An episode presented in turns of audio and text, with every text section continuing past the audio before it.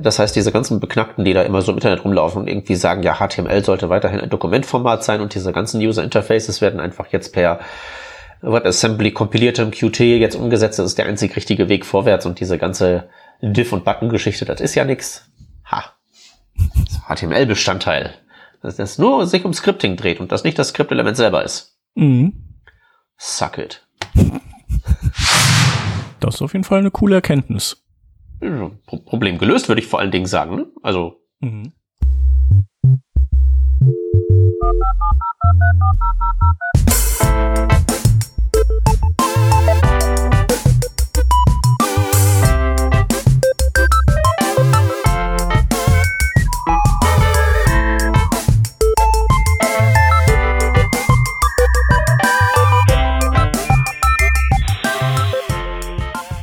Working Draft Revision 586. Kennst du das auch? Du willst mit einer neuen Technologie starten, aber das Internet ist zu voll mit wirrem Content in verschiedenster Qualität? Du suchst kompaktes Wissen, was dich direkt produktiv macht, mit echter Erfahrung von Experten und Expertinnen, die für deine akuten Fragestellungen da sind? Dann solltest du mal im Trainerinnen-Netzwerk von workshops.de vorbeischauen. Hier findest du eine Community aus über 80 Trainerinnen, welche gemeinsam Material erstellen, sich gegenseitig unterstützen und weiterbilden, um möglichst nachhaltige und hochqualitative Weiterbildungsangebote zu schaffen. Es gibt sowohl Intensivschulungen über mehrere Tage als auch Masterclasses, welche dich über einige Monate unterstützen. Bist du auf der Suche nach einer qualitativen Weiterbildung im Bereich Webentwicklung? Oder möchtest du dich selbst als Trainerin einbringen? Dann bist du bei workshops.de genau richtig. Schau einfach mal vorbei für alle Informationen. workshops.de. Wir freuen uns auf dich.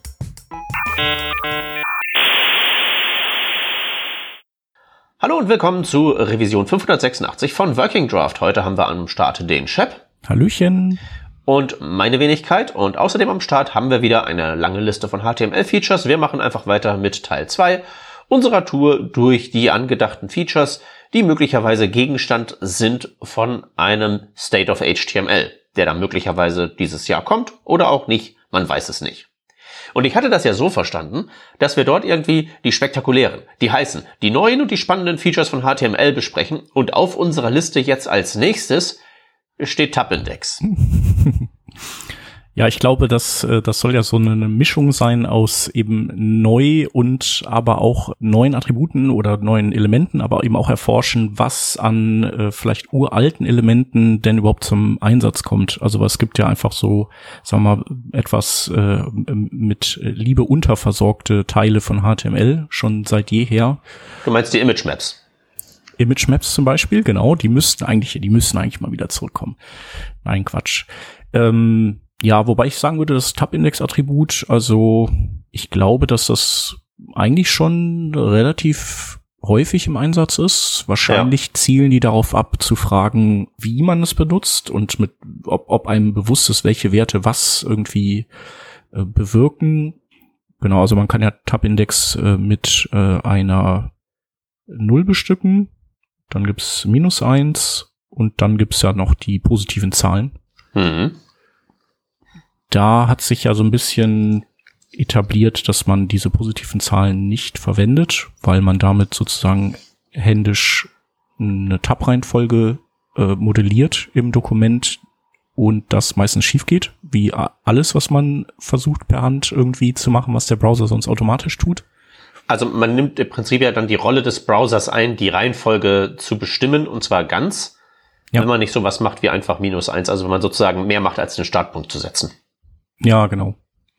Mhm. Ähm, und tja, wo, also im Grunde geht das eher schief, als dass es irgendwie hilft. Vielleicht könnte man auch sagen, äh, man könnte es dynamisch anpassen, wenn man weiß, dass ein Container möglicherweise durch, äh, durch irgendwie CSS und Flexbox oder sowas in seiner Reihenfolge umsortiert wird. Aber auch da ja, muss man das, muss man sich schon gut überlegen, ob man das möchte. Ansonsten ist eigentlich der vorwiegende Einsatz von Tab-Index äh, 0 und minus 1, wobei minus 1 quasi ja bedeutet, man kann es nur per JavaScript, also programmatisch fokussieren, wenn ich mich recht erinnere. Und 0 ist, ich kann es eben, oder ich kann ein Element auch sozusagen ohne JavaScript per Tab-Key äh, fokussierbar machen für die Benutzerinnen und Benutzer.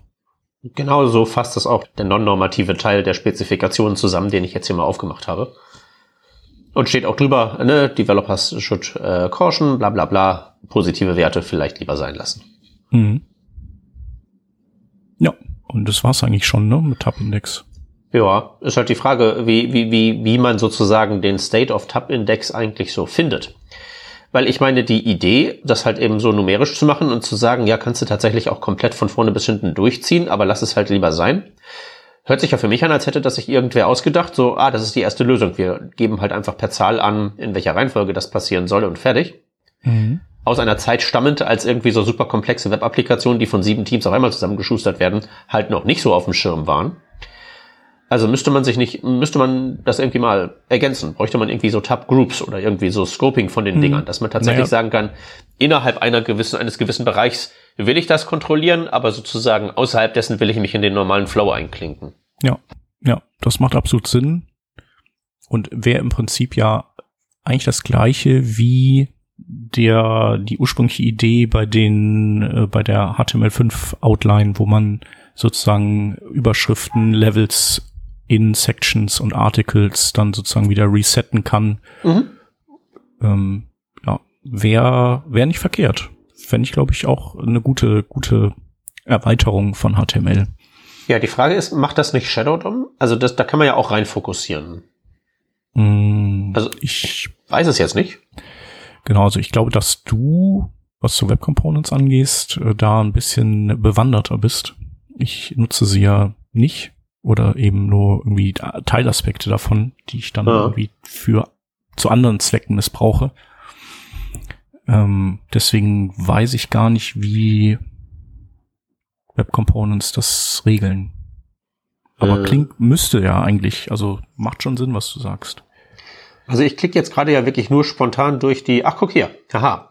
Ich habe in den Spezifikationen, in den HTML-Spezifikationen jetzt gefunden, dass es das Konzept des Focus Navigation Scope Owners gibt. Und dieser Focus Navigation Scope Owner ist, wenn ich mich nicht täusche, genau, der hat eine Tab Index Ordered Focus Navigation Scope. Da drin ist dann diese Reihenfolge aufgebaut und Focus Navigation Scope Owners sind Documents, Shadow Hosts, Slots oder Elemente in, in Popover Showing State. Also damit die Popovers, über die wir ja letzte Folge gesprochen haben, äh, die dann über was drüber liegen, auch ihren eigenen Scope bekommen, dass man ein Popover designen kann mit Tab-Index 1 bis 7 und genau weiß, dass man damit nicht das Dokument, in dem der Popover dann kommt, kaputt macht. So lese ich das jedenfalls jetzt ganz spontan. Mhm. Das ist auf jeden Fall eine coole Erkenntnis.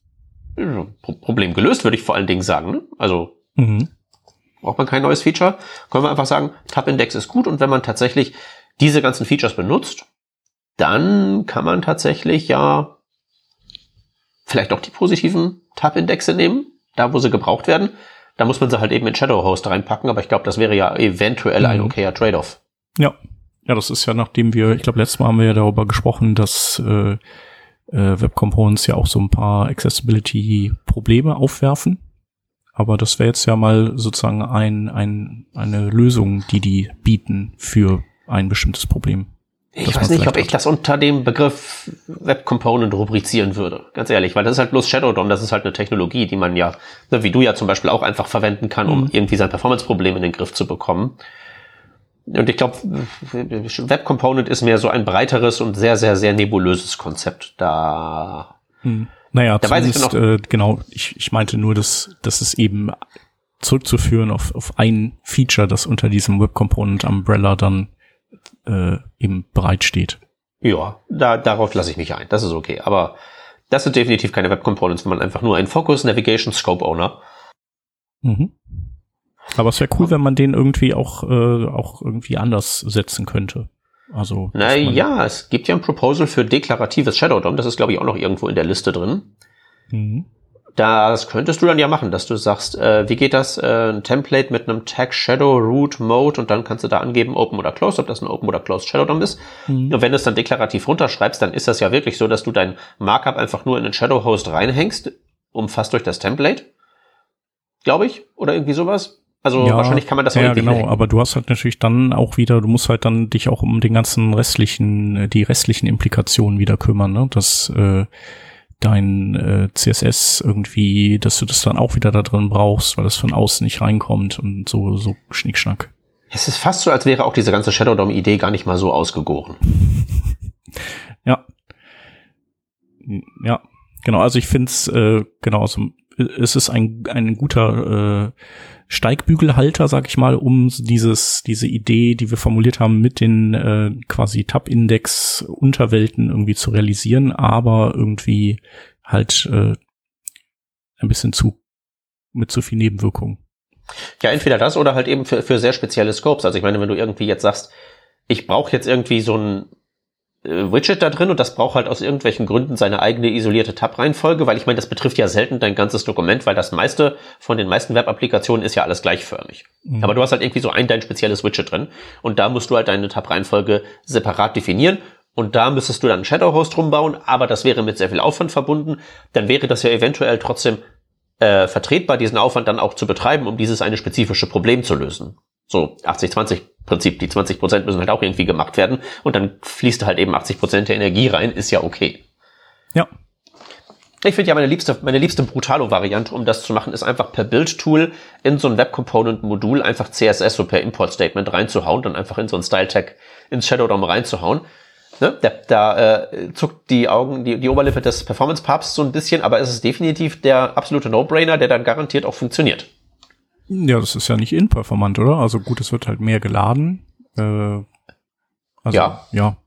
Mehr geladen. Äh, du hast dann ja auch diese ganze, die ganzen Style-Elemente sind ja auch dann dupliziert. Also mhm. jede einzelne CSS-Rule und jede einzelne Style-Sheet und was nicht alles. Hey, und das sind ja dann so bei unter anderem den Firmen, mit denen ich mich da so rumschlage, da ist ja das CSS, das, das passiert ja mehr so, das wächst. Jedes mhm. Buch hat ja so, das ist ja, ne? ja, dann ist das teilweise gar nicht mal so wenig. Ja. Aber ich äh, erlaube mir kein Urteil darüber. Ich ah, schweige.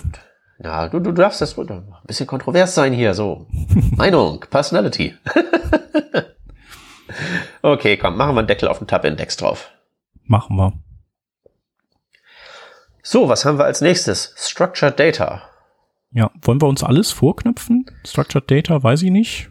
Haben wir, äh, haben wir ja schon mal eine, eine äh, extra Revision auch zugemacht. Ist zwar auch schon eine Weile her. Ich glaube mit dem Yoshi damals. Genau, die sollten wir auf jeden Fall noch äh, dann mal verlinken in den Shadow Notes. Äh, Shadow Notes. Show Notes. Guten Morgen. naja, vielleicht bei dieser Folge sind es dann Shadow Notes.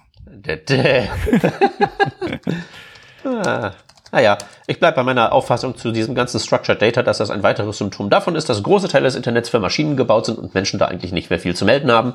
Betrifft nicht nur Kochrezepte, aber halt auch sowas. Mhm. Ja. Genau, und mein Take ist, dass, äh, dass sich das ja alles irgendwie mittlerweile äh, aus dem HTML raus in äh, JSON-LD verlegt hat. Und hm. so. Weiß und das erwähnen die hier gar nicht. Interessant. Ja, ich glaube, das sind ja jetzt hier nur die verschiedenen äh, Microdata-Standards, die es gibt. Und die Darreichungsform ist ja dann ähm, ist ja dann also klassisch einfach äh, irgendwie ein argumentiertes Markup, HTML-Markup oder eben ja neuerdings ähm, JSON-Strukturen in Form von JSON-LD, was ich persönlich mhm. angenehmer finde, auch tatsächlich. Hm. Genau, als ich nächstes. Ja, wie lange? Ja, ja, bitte. Ich, äh, ich wollte zum nächsten Punkt springen schon. Ach so, ja, ich, ich wollte nur fragen, äh, wie lange es wohl dauert, bis HTML das erste Attribut raushaut, wo sie einfach aufgeben und sagen, komm, da kannst du deine Daten jetzt als JSON reinschreiben. Ja, aber wann, also ich meine, theoretisch kannst du das ja in jedes Attribut, wenn du es korrekt escapest, alles. Ja. Habe ich auch schon aber gemacht. Das, ja klar, natürlich, sicher. Äh, Gerade bei Web Component super Sache, aber es, es, ist ja, es fühlt sich ja schon so, immer so ein bisschen illegal an, wenn man sozusagen seine eigene Subsyntax da ins HTML einbaut. Okay, jetzt kann man natürlich sagen, das machen die ja bei HTML auch mit Source Set und Krams. Aber trotzdem. Ich bin mal gespannt, wann das kommt. Na gut, gehen wir zum nächsten. Komm. Da habe genau, ich mehr Ahnung von. Oh, wait. Genau, Content Security Policy. Ich, ich denke auch, dass wir da nicht äh, uns lange drauf irgendwie aufhalten sollten. Ähm, nee. Ich glaube, das ist halt hier reingewandert, weil das so Webplattformen, APIs sind, die irgendwie nicht so JavaScript-lastig sind, und also so eher sich so in HTTP-Header-Region abspielen und die wahrscheinlich einfach eben dann bei den anderen Surveys nicht zum Tragen kommen. Ähm, genau. CSP ist von der Idee her gut, aber eben sehr aufwendig umzusetzen. Ähm, wir haben das bei uns im Projekt und haben halt mega lange quasi das einfach nur ge, gemonitort, also auf Report-Mode gehabt, um im Laufe der Zeit so all die Dinge abzufangen, die dann so passieren. Und äh, haben das dann erst nach langer Zeit wirklich scharf geschaltet. Und Aha. das wäre jetzt auch meine Empfehlung, weil das ist wirklich erstaunlich, was, also, was das für ein kniffliges Konstrukt ist, so eine Content Security Policy ähm, aufzusetzen. Hm. Ja, ist auch was. Das merke merk ich halt immer nur, wenn ich mit irgendwelchen iFrames rumexperimentiere und dann geht's halt irgendwie nicht. Mhm. Und dann ist das, dann, dann, dann ist es tatsächlich gar nicht so einfach, wenn man sich vor allen Dingen nicht da wirklich systematisch reingefuchst hat, sondern nur so, ich will eigentlich was ganz anderes erreichen. Und jetzt steht mir das im Weg. Ge- Was mache ich da? Genau, wobei, ich weiß nicht, ist es dann diese, äh, diese iFrame oder Embedder Policy, also wo du quasi dann, also das, was früher X-Frames war, glaube ich, äh, wo die, wo du darüber gesagt hast, so ich darf nicht woanders eingebettet werden als iFrame. Da hast du ja eh keine Schnitte dann, also wenn das jemand setzt, dann Nee, nee, nee, es ist mehr so äh, Cross äh, iFrame JavaScript Gebimsel. okay. Ja? Ja. Was selbstverständlich alles nicht Dinge sind, die man machen möchte, aber wenn man irgendwie so eine Sandbox haben will, um irgendwie aber Dinge auszuprobieren, die eigentlich nicht gehen sollten, Mhm. was mein täglich Brot ist, dann ist, äh, liegt das iFrame so nah, aber dann ist dann die Content Security Policy, wenn man da auf irgendeiner Online-Sandbox rumspielt, ja meistens dagegen. Ja. Was ja auch richtig ist. Auf jeden Fall. Da kommen wir, glaube ich, auch noch später äh, möglicherweise zu, je nachdem. Da war ja noch was mit, äh, mit iFrames und so. Mhm. Genau. Dann, jetzt kommen, kommen im Prinzip zwei Web Components Punkte und der, also das eine ist das äh, Part-Attribut, mit dem man irgendwie Teile vom Shadow DOM wieder ins Light DOM exposen kann, glaube ich, zur Bestückung und Stylung und so weiter. Nee, nicht ganz so. Aber du hast ja, äh, ich kann es ja mal kurz erklären, wenn du so ein eingebautes Widget hast, wie irgendwie eine, keine Ahnung, Number Input oder ein Slider oder so, dann besteht das ja mit seinem internen Aufbau auch aus Shadow DOM und irgendwelchen Diffs. Und die kannst du ja in CSS adressieren für jeden Browser einzeln über Pseudo-Elemente. Äh, Doppelpunkt, Doppelpunkt, keine Ahnung, Slider oder sowas. Und das ist im Prinzip äh, so ein selbstgebauter ähm, Pseudo-Element. Konstrukteur. Du verwendest in deinem Shadow DOM das Part-Attribut und schreibst da dann halt irgendwie einen Namen rein und dann kann halt eben jemand von außen in dieses Shadow DOM reinstylen mit äh, Doppelpunkt, Doppelpunkt Part und dann in Klammern den äh, Namen von dem Teil, den man da halt eben adressieren möchte. Ist jetzt nicht so ein First-Class-Pseudo-Element, aber halt sozusagen ein, eine Funktion zum Adressieren von mit Part ausgestatteten Dingern da im Inneren. Ja, okay. Und genau, und dann ist Slot das Ding, um quasi Teile des Shadow DOMs ähm, bestücken zu können und eben das ist dann auch im, im Light DOM sichtbar, richtig? Das ist sozusagen ein Portal im Shadow DOM, wo du dann den Light DOM Content reinprojizieren kannst. Mhm. Also die andere Richtung. Nicht, nicht Shadow DOM ins Light DOM exposen, sondern Light DOM ins Shadow DOM holen. Mhm.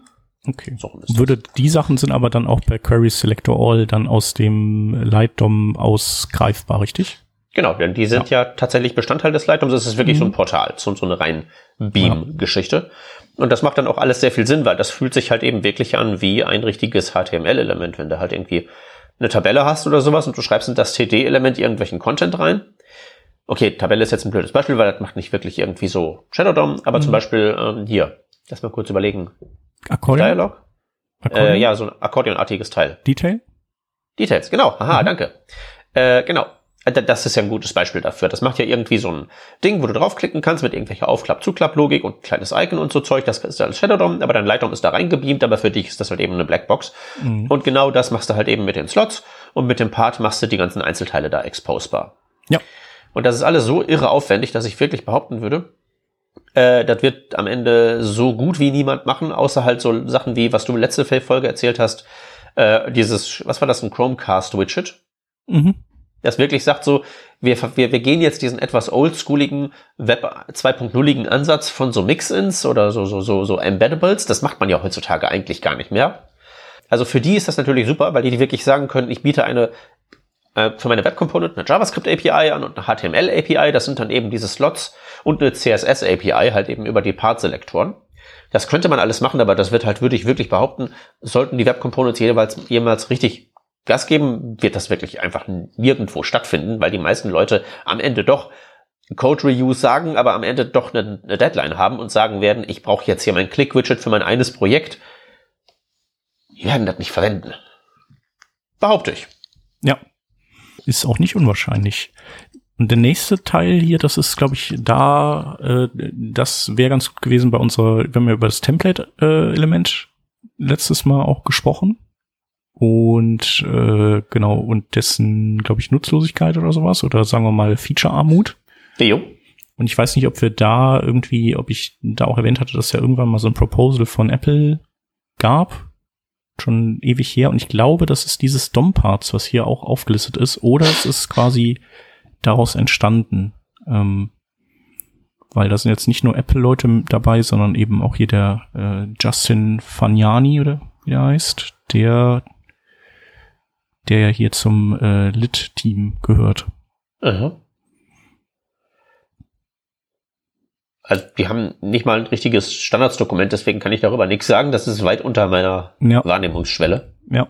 Ja, es, genau, es geht im Prinzip einfach nur, ich glaube, es geht letztlich darum, ähm, so ein Template äh, String zu verdrahten mit also Stellen zu ver verbinden mit eben äh, Variablen und wenn die sich eben aktualisieren, wird es dann eben automatisch auch im Rendering aktualisiert.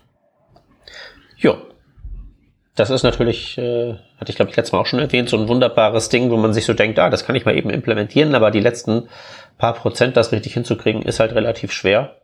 Mhm. Also eigentlich wäre es, wäre es tatsächlich ja von der Stand klassischen Webstandardsphilosophie her schon was, was sich zu standardisieren lohnt, weil das, was die auch in ihrem Explainer hier verlinken, ist halt, alle benutzen sowas. Ja. Aber äh, das wird noch schlimmer werden als Module, wenn die am Ende sagen, es wird jetzt diesen einen offiziellen Weg gehen, den wir da beschreiten. Äh, das wird, das wird äh, schwierig werden, weil da werden halt ganz viele sagen, aber mein spezieller Use Case und dann werden sie es doch per JavaScript nachbauen. Und dann hast du die Volksfront von Judea im Browser eingebaut und die judäische Volksfront, die dann trotzdem das nochmal per JavaScript mit sich schleppt. Mhm. Schwierig. Ich überlege halt, ob man da nicht low-leveliger was Sinnvolleres liefern könnte. Also sprich zum Beispiel, das Knifflige ist ja der Update-Mechanismus.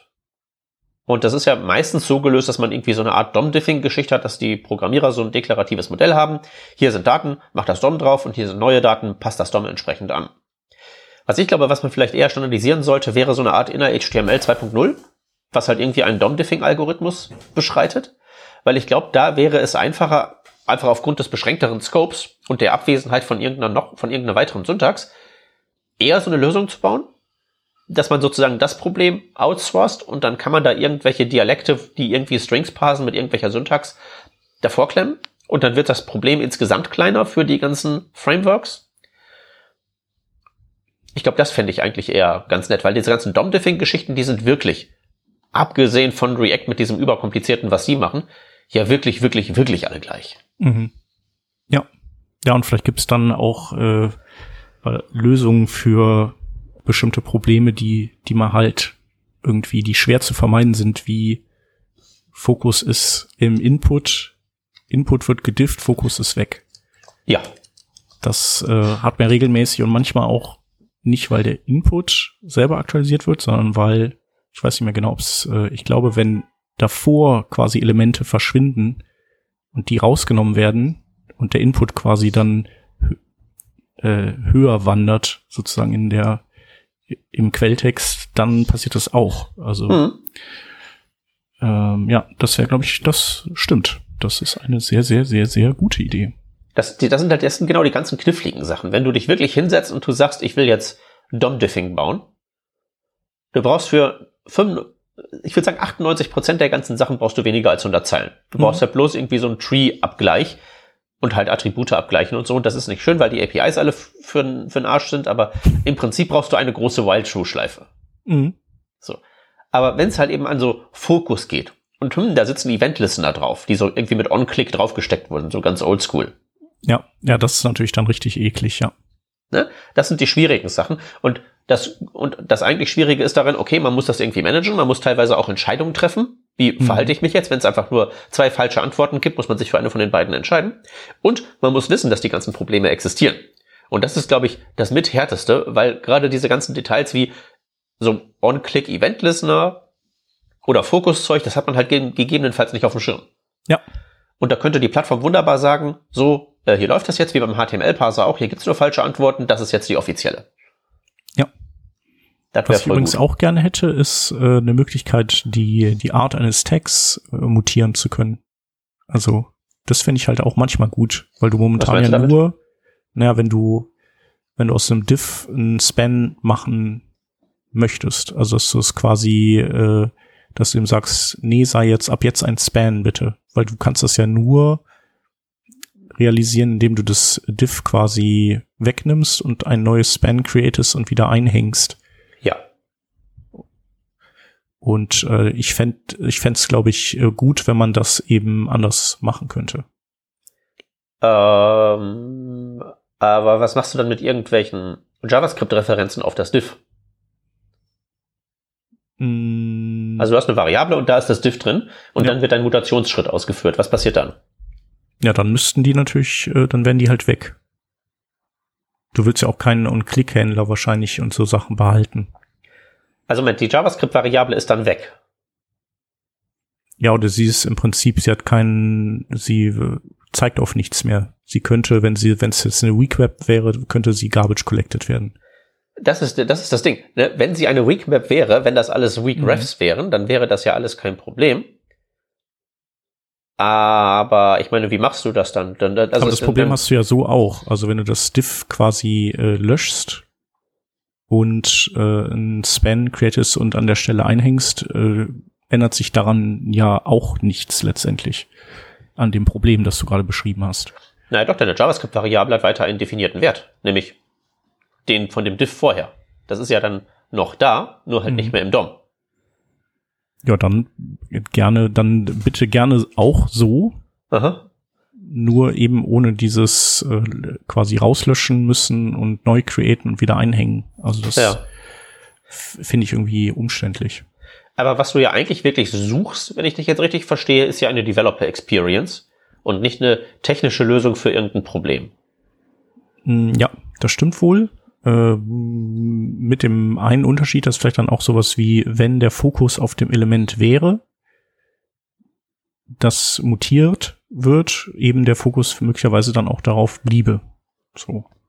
Ja. Also ist im Prinzip aber auch Developer Experience, weil ich könnte vorher gucken, Document Active Element, ist das eben dieses, dann äh, merkt ihr das, kick's raus, bau ein neues, häng's ein und steckt dann den Fokus wieder drauf. Hm.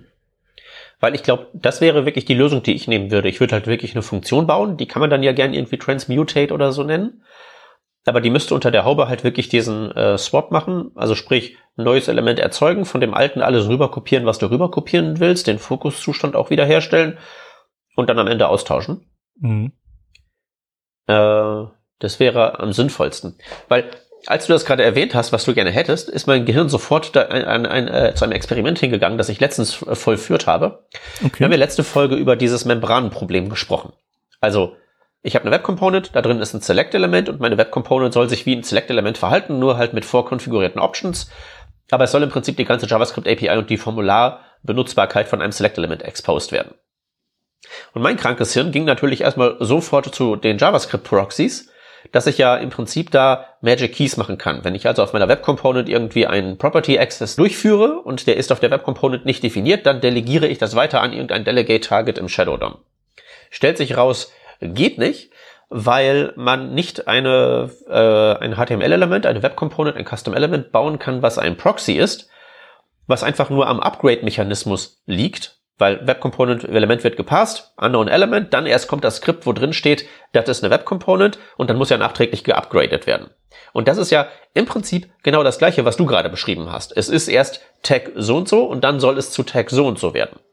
Aber was halt genau nicht geht, ist dieser Switch von dieses Ding ist jetzt etwas komplett anderes wegen diesem, also mehr oder minder dieses Dangling-Variablen-Problem, weil du am Ende sonst bei Konstruktionen landest oder bei Zuständen landest, wo du wirklich ähm, naja, zwei Objekte hast, die von sich behaupten können, ich bin dieses Element. Aber sie müssen halt fundamental unterschiedlich sein. Das eine muss ein Diff sein, das andere muss ein Span sein. Und das führt halt zu extrem unangenehmen Problemen. Weswegen man, wie gesagt, das bei dir besser über so eine Developer Experience lösen sollte und ich sollte meine Membranen-Idee am besten in die Tonne treten, weil das wird so nicht funktionieren. Ja, aber gut, dass du es erforscht hast. Ähm, ja. Ich habe genau. dann auch die einzige Stelle gefunden, wo in den HTML5-Spezifikationen wirklich ECMAScript-Sprech drin steht und so interne ECMAScript-Methoden aufgerufen werden, die wirklich so durch diese Proxy-Grenze durchgehen und sagen können, ich schmeiße eine Exception, wenn ich jetzt nicht wirklich definitiv feststellen kann, dass dieses Ding auch wirklich ein X ist und wenn es ein Proxy auf X ist, dann Exception. Es ist sehr obskurer Randbereich, aber es war sehr frustrierend rauszufinden, dass das nicht geht und nicht gehen kann. Damn. Naja. Aber muss ja auch erforscht werden. Irgendwer muss es tun. Ähm, dann lass uns doch weitergehen zu Content Editable. Ja. Äh, überhaupt nicht neu. Gibt's ja schon seit, also hat ja der IE beziehungsweise irgendwie Hotmail, glaube ich, erfunden oder so. Also mhm. Hotmail hat's bestellt, IE hat's implementiert. Ähm, und ja, letztlich ist es ja sowas, also genau, man kann ein beliebiges HTML-Element ähm, editierbar machen. Mhm. Und jetzt gibt es eben die Möglichkeit, dem noch einen Wert zu geben, nämlich Plain Text Only, der, glaube ich, also zumindest würde ich sagen, auf den man schon lange gewartet hat, damit man eben nicht das Problem hat, dass äh, da drin irgendwelche weiteren Tags erzeugt werden, wenn man irgendwie falsche Eingaben macht oder was pastet oder sowas. Also mhm. dass das quasi dass das, was da drin ist, wirklich ohne weiteres Markup ist, reiner Text. Ähm, so möchte man das, glaube ich, meistens haben, oder? Ja klar, weil dir meistens ja die Rich Text Editing API fehlt und wenn du dann deinen Cursor irgendwo in den fetten Text reinbewegst, weißt du halt nicht genau, was passiert, wenn du jetzt ein X drückst. Ja. Das genau. ist so das Ding. Nee, ist super. Äh, wie ist denn das mit dem Support von Plain Text? Ah, der Firefox kann's nicht. Na, ärgerlich. Ja, irgendwas ist immer. Aber grundsätzlich ähm, klingt das jetzt auch nicht so super kompliziert und vielleicht ist es ja, also diese State of Surveys äh, sind ja sozusagen immer äh, Inspiration auch für die Browserhersteller, worum sie sich kümmern können und äh, das ist ja dann so, wenn Dinge einigermaßen leicht umzusetzen sind und es vielleicht auch noch eine Menge Tests in den Webplattform-Tests für die Dinge gibt, dann, äh, dann landen die eben auf dieser Interop-Liste und ich glaube, dass dieses möglicherweise dort landen könnte, weil es für mich jetzt irgendwie nicht so aufwendig klingt, das zu machen. Ah. Für mich auch nicht, aber seitdem ich mal angefangen habe, so einigermaßen regelmäßig Feature-Requests und Sachen CSS Randaspekte bei Firefox zu stellen und ich einfach nur so die nachfolgenden Diskussionen grob verfolgt habe, glaube ich nicht mehr, dass irgendwas leicht umzusetzen ist. Was war das? Der hat irgendwas nicht geupdatet, ne? Was du äh, haben wolltest. Nee, das war was anderes, das habe ich auch einfach dann aufgegeben. Das war, ich hatte irgendwie ein Canvas-Element in einem, Sch äh, ich hatte ein Shadow DOM, da drin ein Slot, da drin ein Canvas-Element, das Ganze in einem iFrame. Mhm. Und wenn ich dann auf dem Canvas-Element irgendwelche Draw-Befehle ausgelöst habe, dann sind die nicht sichtbar geworden. Mhm. Aber wenn ich die Pixeldaten ausgelesen habe per JavaScript API, habe ich genau gesehen, dass meine Draw-Befehle durchgekommen sind. Also die Bitmap repräsentiert die Werte, die ich haben möchte, grob gesagt, aber ich sehe mhm. sie halt nicht. Okay. Aber das war tatsächlich ein Problem, das ich ernsthaft lösen wollte. Ich wollte wirklich Pixel anzeigen. Ich wollte nicht irgendwie, so wie bei den Proxys, irgendwie einen Beweis antreten für irgendwas. Und dann habe ich halt gesagt, okay, Junge, geht das vielleicht auch irgendwie einfacher. Und siehe mhm. da, es ging einfacher. Mhm. Sehr gut. Nee, nee, es war was mit Animationen und irgendwie so äh, Transform-Sätzen in Keyframes, bla Randaspekte, wo ich eigentlich irgendwie nur sage, hey, da müsstet ihr doch eigentlich nur dit so machen, dass das genauso ist wie in Chrome. Und dann, ja, dann müssen wir das bauen und das und das und das und das. Mhm. Und wenn wir das machen, dann wird es aber viel, viel langsamer und deswegen wird das nicht passieren. Map. Ja. Naja, genau. Das sind ja dann doch unterschiedliche Engines, die sozusagen unterschiedliche Unter Baus haben. Um, und auch Chrome hat ja jetzt quasi seinen gesamten Unterbau ausgewechselt fürs Rendering, um wieder, also um zum einen weniger Bugs zu haben, aber zum einen auch wieder eine bessere Ausgangsbasis für neue Feature-Implementationen zu haben. Ja, und ich finde das halt echt super und echt bemerkenswert, wie unterschiedlich die halt dann doch sind. Mhm. Also ja, genau, was denen dann so leicht fällt, ne, wie jetzt zum Beispiel der Firefox unterstützt ja seit Ewigkeiten hier dieses, äh, diese Element-Funktion in CSS. Mhm. Und die, die, das ist ja quasi für alle anderen Browserhersteller sozusagen die Quadratur des Kreises, deswegen können die das nicht bauen. Ja. Ja, oder halt eben auch so, dass halt so Bugs passieren irgendwie so im einen Browser und die halt im anderen Browser einfach komplett nicht reproduzierbar sind, weil nur der eine Browser diesen spezifischen Stack aus ihrer CSS-Engine plus diese Drawing-API plus diesen Rundungsfehler auf dieser Hardware halt äh, ausprägt und der andere halt einfach gar nicht. Mhm. Und das ist halt, das hast du halt nur, wenn du irgendwie so Chrome und Firefox nebeneinander hältst und der ganze Rest da mit Brave und dem ganzen Gesocks, das ist alles, das ist Chrome-esque, das zählt nicht. Mhm. Ich hatte übrigens, äh, hatten wir letztens im Projekt, also da benutzen wir Aviv und wir hatten das Problem, dass ähm, Bilder eine so eine pinke Linie an der rechten Seite, glaube ich, hatten, ähm, aber eben nur auf Android-Devices unter Chrome. Und äh, genau, es war halt sehr merkwürdig, weil die Bilder waren im Grunde okay, die Originale, aus denen wir das gerechnet haben, waren okay. Und äh, wenn wir es in anderen Browsern diese Datei geöffnet haben, war es auch okay stellte sich heraus, dass das ein, einfach nur ein, glaube ich, ein, hier von, von Clang, das ist ja so, glaube ich, so ein Compiler oder sowas, mhm. ein Problem war unter 32-Bit Android und nicht unter 64-Bit Android, deswegen war es auch nicht auf jedem Android-Gerät reproduzierbar. Ah. Und dann auch nur quasi in einem bestimmten Fenster von Chrome-Versionen, die von diesem Fehler betroffen waren. Das war schon ah. echt äh, sehr exotisch, aber irgendwie auch so ein äh, irre. Also wie, was, wie, warum und in welchen Konstellationen sowas passieren kann. Oh, ach so, und ja. genau, was auch wichtig war, es, äh, genau, es waren so irgendwie Multiple von 16 musste die Auflösung haben, unterhalb von 320 Pixeln. Also wenn man größer wurde, war es dann auch weg. Und wenn das, was das Bild, was man angezeigt hat, eben nicht durch 16 teilbar war, gab es den Fehler auch nicht. Aber bei uns trafen halt all diese Bedingungen aufeinander und es war halt sehr mysteriös. Ah, das ist natürlich gut.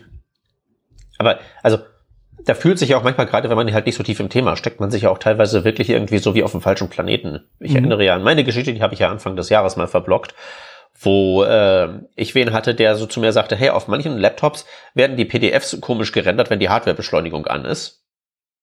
Also Hardwarebeschleunigung an, nur PDFs, äh, nur auf manchen Laptops. Und dann war das halt so eine Kombination aus einem Chrome-Bug und einem Intel-Chip und da ist das halt eben aufgetaucht und da konnte ich den Leuten dann aber sagen, bau diese, bau dieses, diesen Zehnzeiler ein, der die Canvas Get Context Funktion so patcht, dass ich einen Effekt auslöse, der als Nebenwirkung ein Abschalten der Hardwarebeschleunigung hat. Mhm. Dann rendert das PDF eine, irgendwie eine halbe Millisekunde langsamer, aber dann sehen die Buchstaben wenigstens alle richtig aus. Ja. Da haben die auch gedacht, was bist du denn für ein äh, Voodoo-Puppenbeschwörer? Wirklich war. Vor allen Dingen so irgendwie so, aha, Hardwarebeschleunigung auf Canvas. Das kann man doch bestimmt irgendwie einfach austricksen. Und dann hatte ich tatsächlich die Lösung extrem schnell. Aber damit halt eben der Stundenzettel schön voll wird, habe ich halt hinterher auch noch recherchiert, warum das so ist. Mhm. Und ab welcher Version es dann gepatcht ist, damit sich das lohnt, weil kann ja nicht irgendwie sein. Unlösbares Problem. Seit Wochen kauen wir drauf rum und dann sagst du halt eben, ah ja, okay, äh, es ist eine Option auf Get Context, wo du sagen kannst, mach mal keine Hardwarebeschleunigung. Mhm. Ist ja schon so ein bisschen billiger Trick. Man will ja auch wissen, was da passiert ist und einfach mal das rausnehmen kann. Weil ja. das macht es ja langsamer. Das ist ja nicht eine perfekte Lösung. Ja. Ähm, vielleicht können wir da noch äh, quer verweisen auf äh, einen anderen Podcast, die Igalia-Chats, die sowieso sehr hörenswert sind und die hatten, ich glaube, vorletzte Folge oder so, ähm, also haben die über Browser-Engines und eben die, speziell in die Rendering-Engine gesprochen und was man eben da für einen Riesenaufwand treibt, es möglich zu machen, dass das halt mit 60 Frames pro Sekunde rendert. Die Folge First-Person-Scrollers? Yep. ja, die okay, ist, die ist richtig, richtig gut. Okay, das machen wir. Ja, Performance ist auch, äh, also allein das macht's ja unmöglich. Also wenn man mal wirklich irgendwie was, was geschrieben hat, was, was ein kompliziertes Problem oder was man für ein kompliziertes Problem löst und dann sagt man, ich mache das jetzt so schnell wie es geht, dann mhm. ist das ja hinterher nicht wirklich mehr wiedererkennbar, was man da gebaut hat. Und wenn dann irgendwer kommt und sagt, bau mal das noch eben schnell dran. Oh oh. Es ist halt äh, schwierig. Ja. Vor allen Dingen, wenn du halt nicht wie so ein Chrome-Team irgendwie die ganze Infrastruktur halt auch hast, die ja automatisch dann Performance messen und automatisch irgendwelche Regressionen messen. Das hast du ja nicht, wenn du einfach nur irgendwie so ein JavaScript-IOPie bist, der einfach nur einen guten Job machen möchte. Ja. Ja, ist alles nicht so einfach, was wir hier so Überhaupt machen. nicht. Überhaupt nicht. Ich äh, habe letztens wieder dieses wunderbare, äh, was war das? Ich erinnere mich nur an die, an die Domain, Still äh, Drinking hieß es. Und dann irgendwie Programming, keine Ahnung, wie war das? Programming sucks, genau. Das letztens wieder. Das schicke ich halt immer irgendwelchen Normies, wenn die mich fragen, was machst du eigentlich den ganzen Tag und warum ist das so kompliziert? schönes Essay, ein Klassiker. Okay, ja, dann schick mal, schick mal auch, äh, schick mal rüber, kenne ich nicht. Okay. Alles klar. So, äh, weitere Sachen, die so ein bisschen sucky sind, sind, glaube ich, die Element Internals APIs. Ja, da haben wir, glaube ich, auch schon mal drüber gesprochen, richtig? Genau, würde ich jetzt auch nur in Kürze machen, ist halt so für Web Components, dass man die ganzen APIs hat, die Default Area Roles, Formular APIs, dass man irgendwie sagen kann, ich bin ein Formularelement und ich repräsentiere jetzt diesen und jenen Wert und dass man auch submittable ist und so. Das ist da halt eben drin. Und das ist voll die Katastrophe, weil das alles irre komplex ist, zigtausend imperative JavaScript-Funktionen und die Developer Experience von Web Components wird nicht besser, indem man davon einfach mehr hinzufügt. Ja, sind die äh, der nächste Punkt diese Extended Build-ins eventuell mal gedacht gewesen, um das leichter zu machen? Das ist doch, glaube ich, dieses, äh, ich nehme ein äh, Button zum Beispiel und gebe dem ein is-Attribut und ähm, dann kann ich den upgraden mit extra Krempel. Das ist sozusagen der Gegenentwurf, ne? Also, weil du könntest ja entweder sagen, ein Formularelement manifestiert sich, indem ich sage, äh, ich, ich baue alles neu das wären so die Element Internals. Du setzt deinen eigenen Form State, du expost deine eigenen Area Rules oder so. Oder du sagst, ich habe einen Button, der soll ein bisschen was extra können und ich mache da halt eben diese is-extends-Geschichte drin. Die aber, glaube ich, äh, nicht so auf Gegenliebe anderer Browserhersteller stößt, richtig? Also nur das Chrome-Team hat das implementiert, richtig? G genau, die anderen haben gesagt, das ist uns zu aufwendig und das, ja, ist, es, es ist halt auch schwierig. Also was das ja im Wesentlichen macht, ist ja wirklich, ähm, also nehmen wir mal das Button-Element als Beispiel. Da hast du das Button-Element, das rendert ja was und du kannst das anklicken, damit kannst du interagieren, du kannst es fokussieren und es hat eine JavaScript-API. Und so wie die Extended Build-ins bisher funktioniert haben, war, dass du im Wesentlichen eine Extension der Button-Klasse gemacht hast, wodurch du neue JavaScript-Methoden definieren konntest. Und das war's. Da war nichts mit Shadow DOM oder Styling dran flanschen oder so, sondern das war halt irgendwie alles. Und das ist halt echt nicht viel wert. Also okay. wann, wann willst du das schon mal? Wann willst du einfach so Buttons haben, die du erweitern willst, in dem Sinne, dass du sagst, du sollst eine extra Methode haben oder ein extra Feld, einen extra Eventhändler haben. Mhm. Das ist nicht so oft der Fall. Und dafür diese ganze Maschinerie zu implementieren, die das dann im Browser umsetzt, für diesen relativ kleinen Gewinn, Mhm. Kann ich Aber verstehen, dass einem der Trade-off das nicht. Kannst du da vielleicht irgendwie dann zumindest äh, Styles irgendwie reinscopen? Ging auch nicht. Nö. Nee. Du extendest einfach nur eine Basisklasse. Okay. Naja, das ist dann ja wirklich nicht viel. Ne?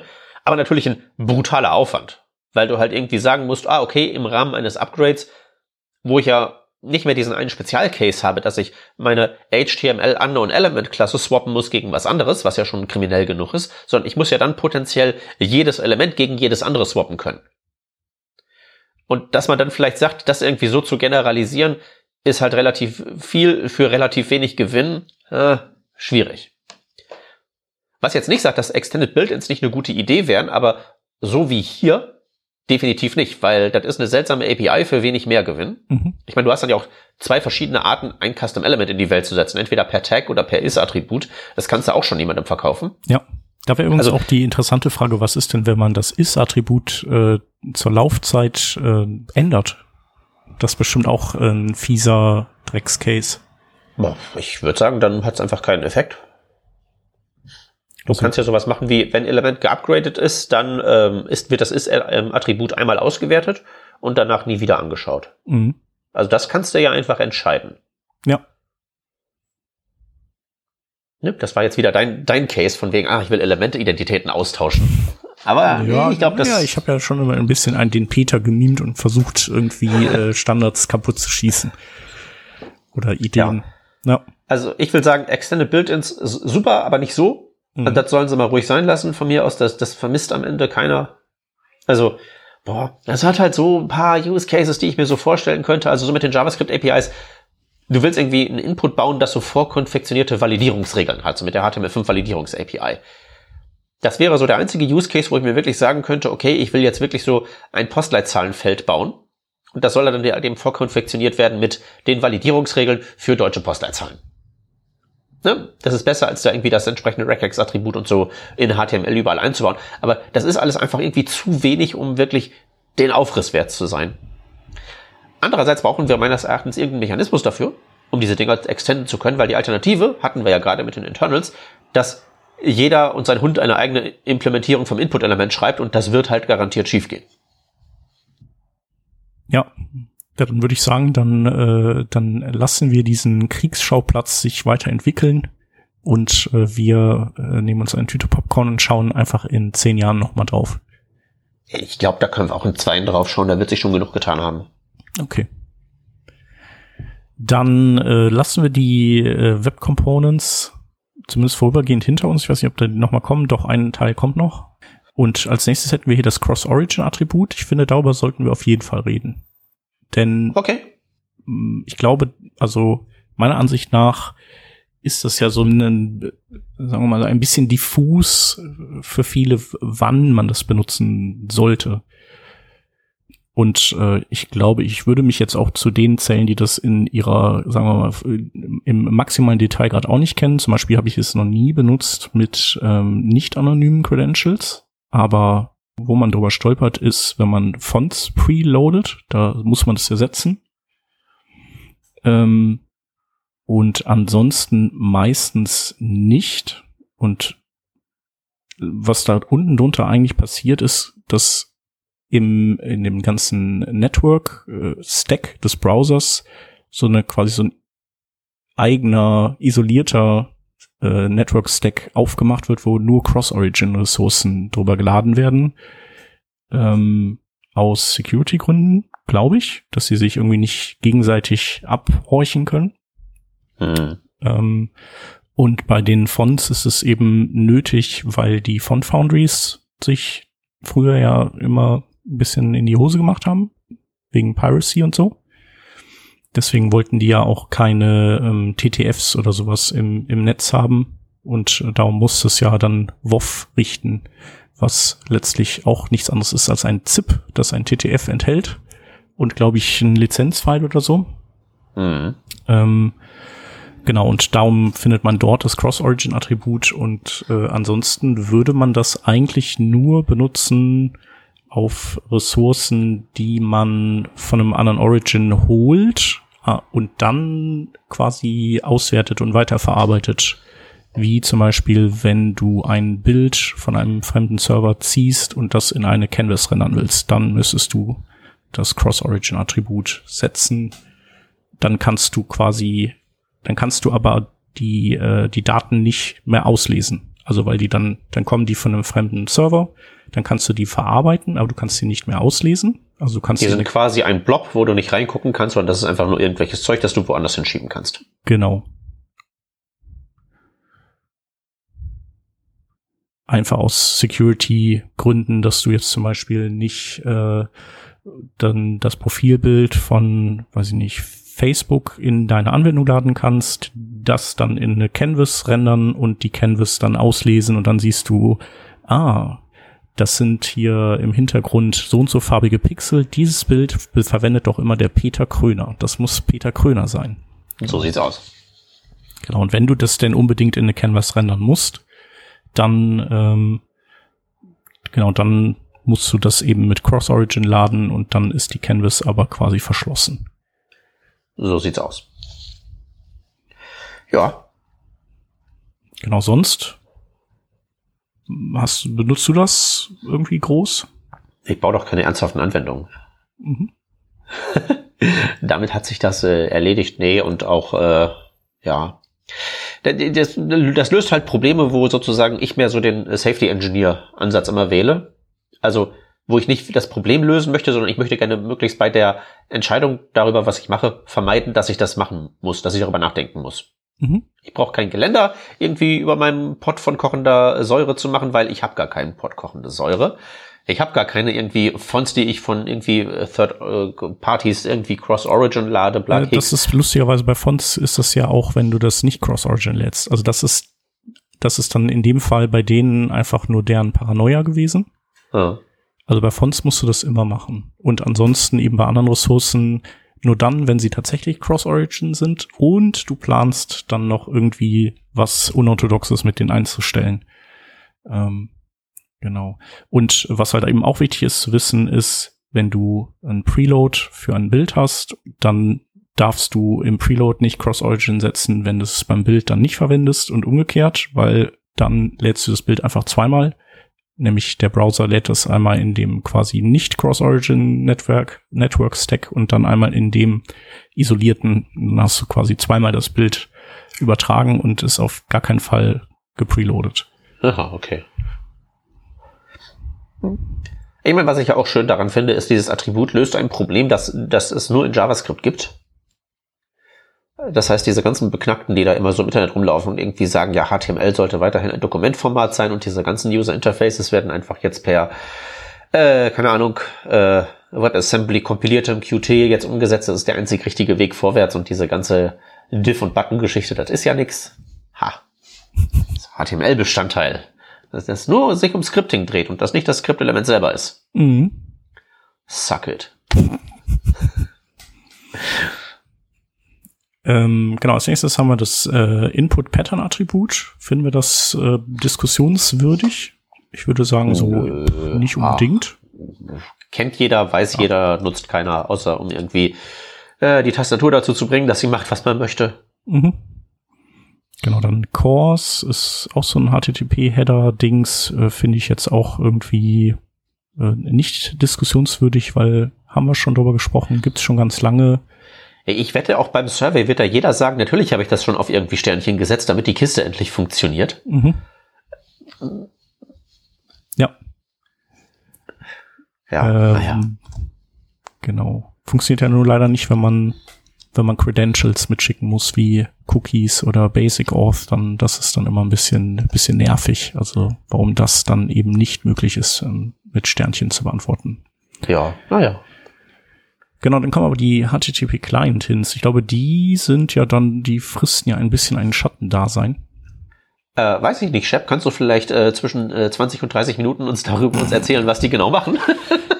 ähm, genau, die gibt's eigentlich auch schon ganz lange und die äh, so äh, die erfahren, sagen wir mal, ein bisschen ein Revival. Wofür die gut sind, ist, du schickst eben von deinem Server aus HTTP-Header und sagst, ich hätte gerne von dem Browser noch Informationen zu, und klassischerweise war das äh, deiner quasi Internetgeschwindigkeit oder der Anzahl CPU-Kerne.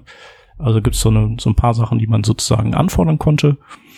Dann konntest du vielleicht bei darauf folgenden Requests, es ging ja nur bei, ab dem zweiten Request, konntest du dann ähm, darauf reagieren.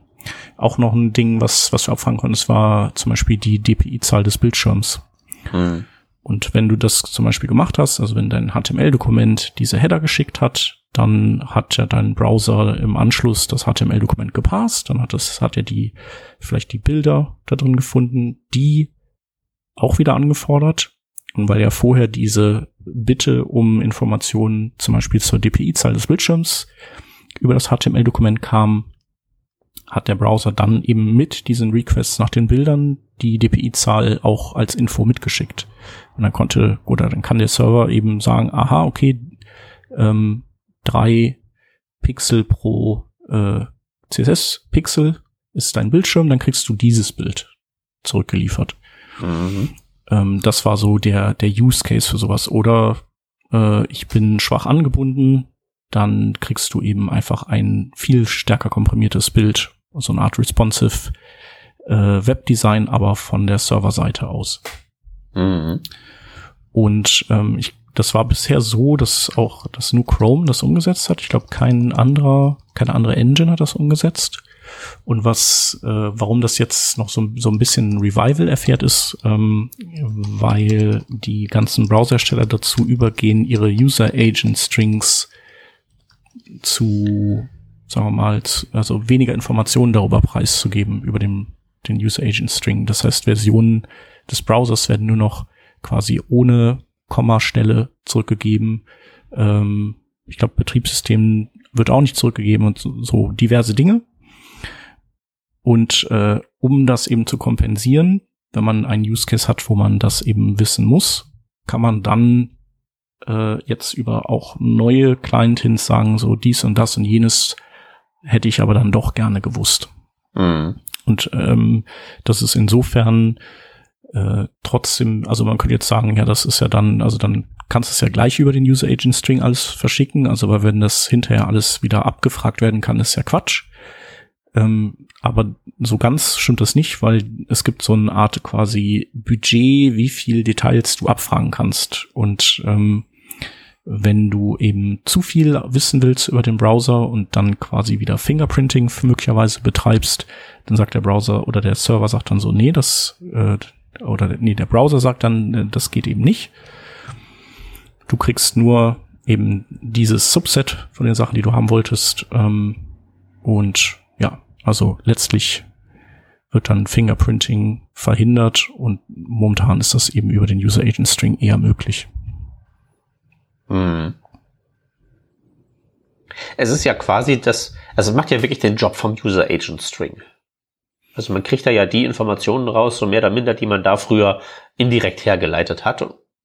Genau, nur mit so einem gewissen Gatekeeping dann noch dazu obendrauf. Ja, und abzüglich des ganzen obskuren Templerwissens, das du halt eben brauchtest, um irgendwie genau rauszulesen, aha, der behauptet von sich irgendwie ein Mozilla zu sein, das heißt folgendes. Mhm. Ja. Naja, und User Agent Sniffing für so Feature Detection wird, davon wird ja sowieso abgeraten. Deswegen, also wenn man sich daran gehalten hat, dann sollte man im Grunde nicht davon betroffen sein. Es gibt schon Cases, wo Feature Detection einen irgendwie nicht ans Ziel bringt. Also einer, der mir jetzt so da eingefallen ist, ist äh, die, die Gap Property in CSS, die ja kein, kein, keine Aussage darüber trifft, ob sie auch in Flexbox unterstützt wird. Also die kam ja mit, äh, mit Grid und später wurde die quasi retrofitted auf Flexbox. Mhm. Da haben die Browser ja auch gesagt, so, ja, kann ich, aber tja, in welchem Kontext kannst du das? Also sprich, äh, jetzt Feature Detection wäre dann so per Ad-Supports-Regel. Genau. Oder kannst ja auch, kannst ja auch CSS.supports äh, benutzen, wenn du JavaScript verwendest. Ja, okay. Ja, gut, die Gap Property. Man müsste ja im Prinzip. Genau, es kommt auf den Kontext an und das kriegst du mit Supports nicht abgefragt, das stimmt. Genau, das wäre halt so ein Fall, wo du vielleicht dann so, okay, es ist, jetzt muss ich aber wirklich dann mal wissen, was das für ein Browser ist, und dann habe ich hier meine interne Liste und aber für Gap würdest du das dann auch nicht machen. Also es gibt einfach Use Cases, da kommst du, die, die kriegst du nur raus durch User Agent Sniffing, aber vielleicht solltest du dann einfach um diese Features erstmal noch einen Bogen machen. Ja, beziehungsweise du kannst es ja generalisieren. Du kriegst das nur raus äh, per das, was äh, irgendwelche Blockchain-Heinis ein Orakel nennen würden. Also Daten, die halt nicht deinem System innewohnen, sondern wo du halt irgendwo anders hingucken musst und daraus was herleiten musst. Ich meine, das sind ja unsere äh, Problemchen, die wir vorhin mit Pixel-Rendering gesprochen haben, gehen ja auch in die gleiche Richtung. Mhm, stimmt. Du kannst, das kriegst du aus dem Browser nicht raus, außer du würdest halt irgendwie experimentell versuchen, das zu rendern und dann die Pixel interpretieren und dann daran das erkennen, ja, vielleicht Banane. Guckst lieber nach, bin ich Edge auf Windows, äh, ja. so, und dann aktiviere ich den Hack oder auch eben nicht. Ja, das stimmt, ja. Das wäre so ein, so ein Fall auch. Mhm. Ja. Also es ist halt eben auch okay, aber hey, besserer User Agent String ist es quasi und das ist ja schon viel wert. Dann haben wir die Resource-Hints. Ich glaube, über die ähm, müssen wir auch nicht sprechen. Also Preload, Preconnect, Prefetch, so das Zeugs.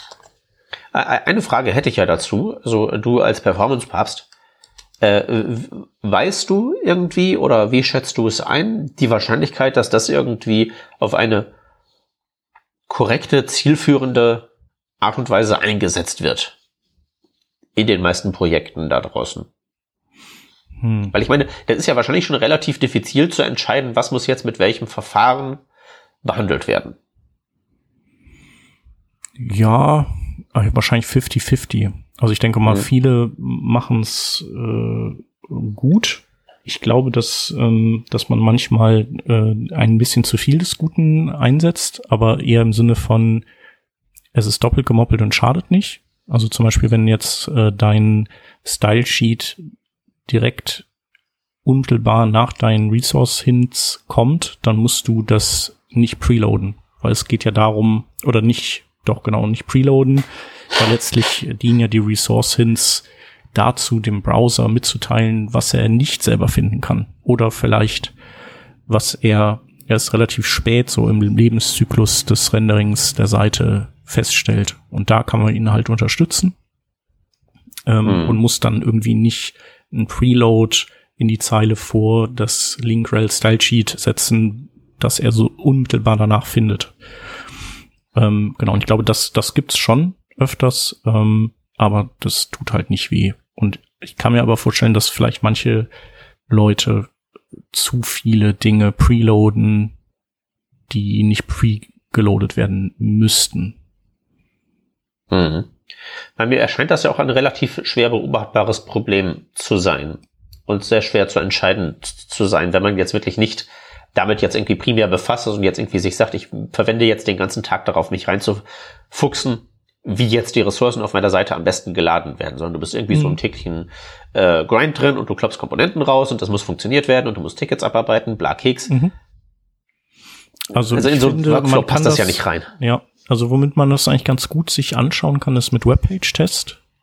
Äh, die geben einem ja so ein relativ, äh, also low-levelige Daten zurück, wie so das Ladeverhalten des Browsers ist. Man kriegt dann so einen Wasserfall. Mm, in dem Wasserfall kann man auch sehen, welche Ressource äh, vielleicht äh, von einer anderen abhängt und man kann auch sehen, äh, welche Ressource quasi irgendwie oder welche JavaScript-Ressource wie viel CPU-Zeit verbrät und so. Das finde ich halt sehr praktisch.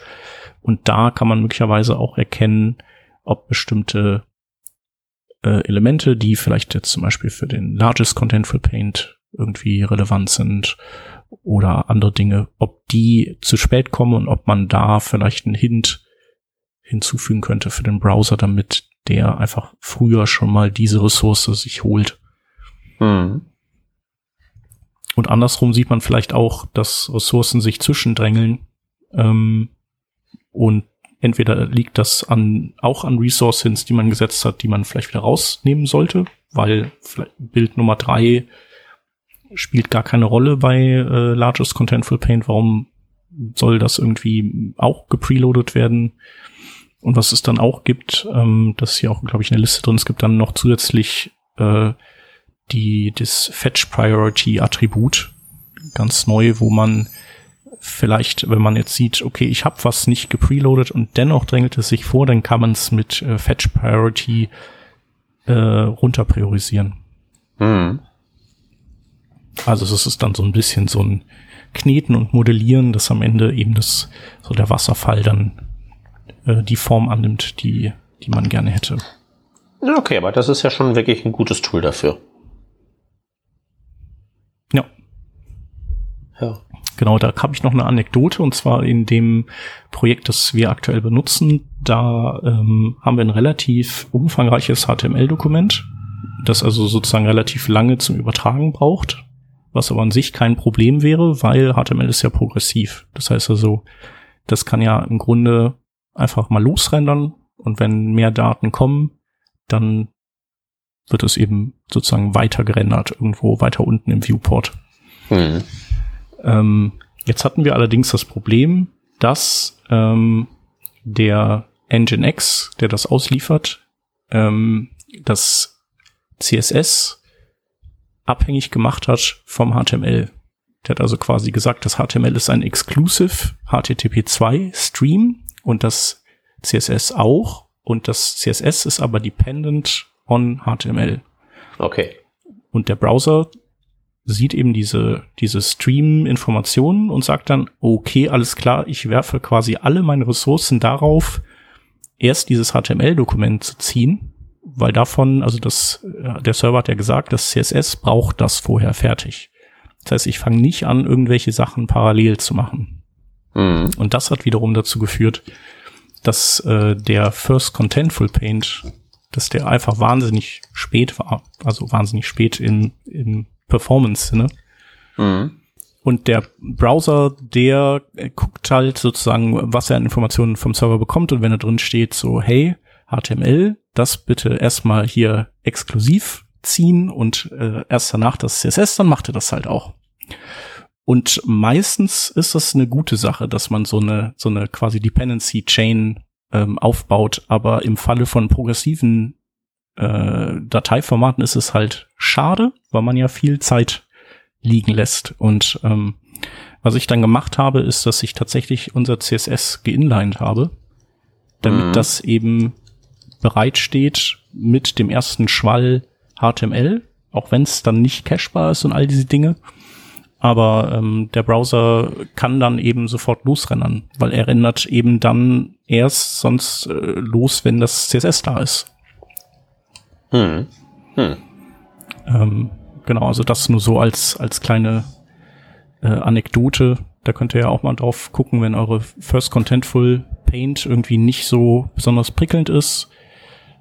Ähm, dann könnt ihr in Webpage-Test äh, euch diesen Wasserfall angucken und da steht dann zum Beispiel eben auch drin, ähm, ist ein Stream exklusiv gefleckt, also darf der quasi nicht parallel zu anderen Sachen abgearbeitet werden und man sieht auch quasi, welcher Stream von welchem anderen abhängig ist. Und da war das ja. eben bei uns so und äh, das ließ sich nur auf diese Weise auflösen. Äh, weil das wäre jetzt nämlich meine Frage gewesen, wie kommt es denn zu diesem Flag? Also ist das dann einfach irgendwelcher Out-of-Scope-Backend-Krempel, der das verursacht?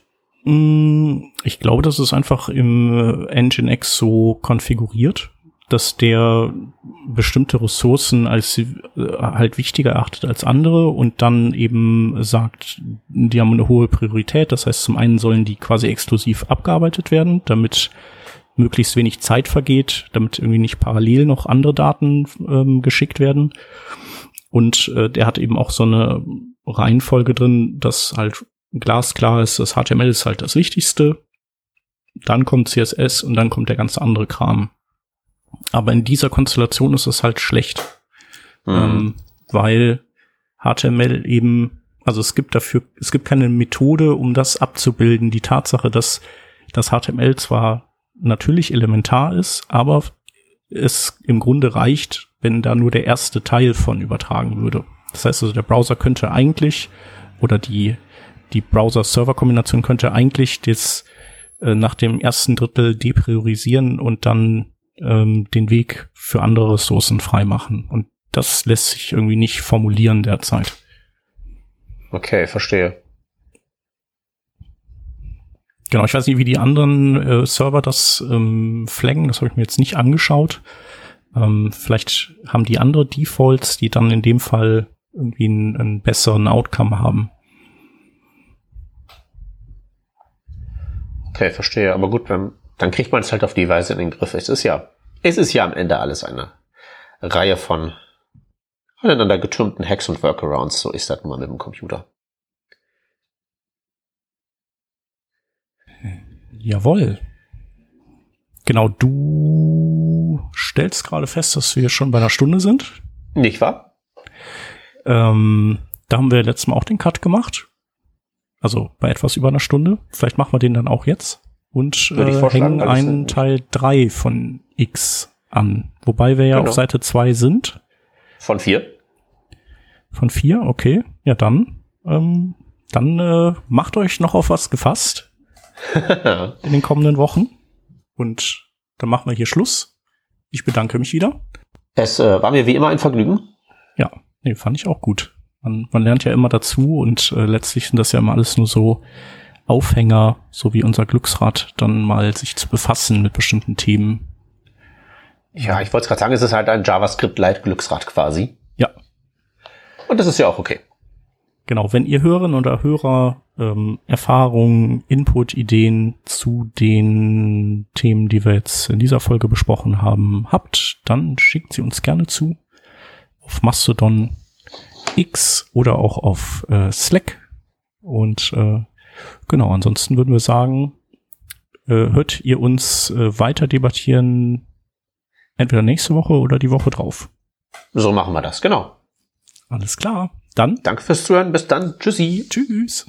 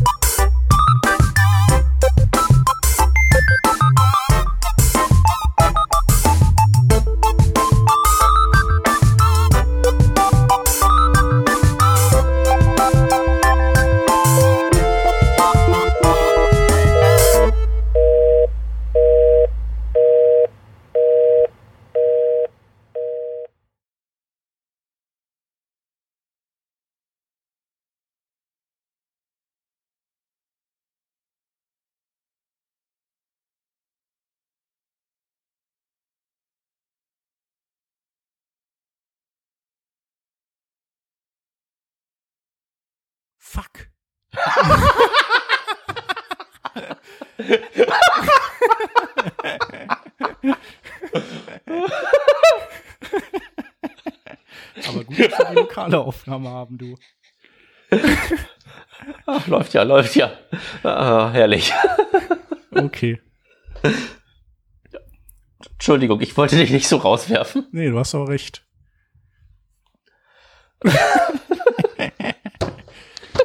genau. Sabine, wir lachen übrigens, weil wir die Gesamtaufnahme in Zencaster nicht gestartet haben. Und mir fällt nichts Besseres ein, als mitten im Satz das einfach mal so in den Chat zu schreiben. Ja, stimmt. Nun denn. Die Frage ist, Shep, Ja, das landet in den Outtakes. das landen in den Outtakes, denke ich. Ich weiß noch nicht, ob, ob, ob jemals jemand außerhalb deine, deiner derer, die mit dir einen gehoben haben, dich, dich einen Kraftausdruck haben verwenden hören. Müssen wir das jetzt, müssen wir das jetzt blieben? Auf gar keinen Fall. Wir sind ja nicht in Amerika hier. Okay, wunderbar. Dann ist alles super. Ah, herrlich. Entschuldigung, wie kommen wir jetzt da wieder rein? Äh, ich weiß auch nicht. Ich weiß gar nicht, was ich zuletzt gesagt habe. Äh, ich ich wollte es mir noch merken, aber äh, Ja. Ich, ich setze einfach nochmal an. ja, genau. Ähm, und der Browser, der guckt halt sozusagen, was er an Informationen vom Server bekommt und wenn da drin steht,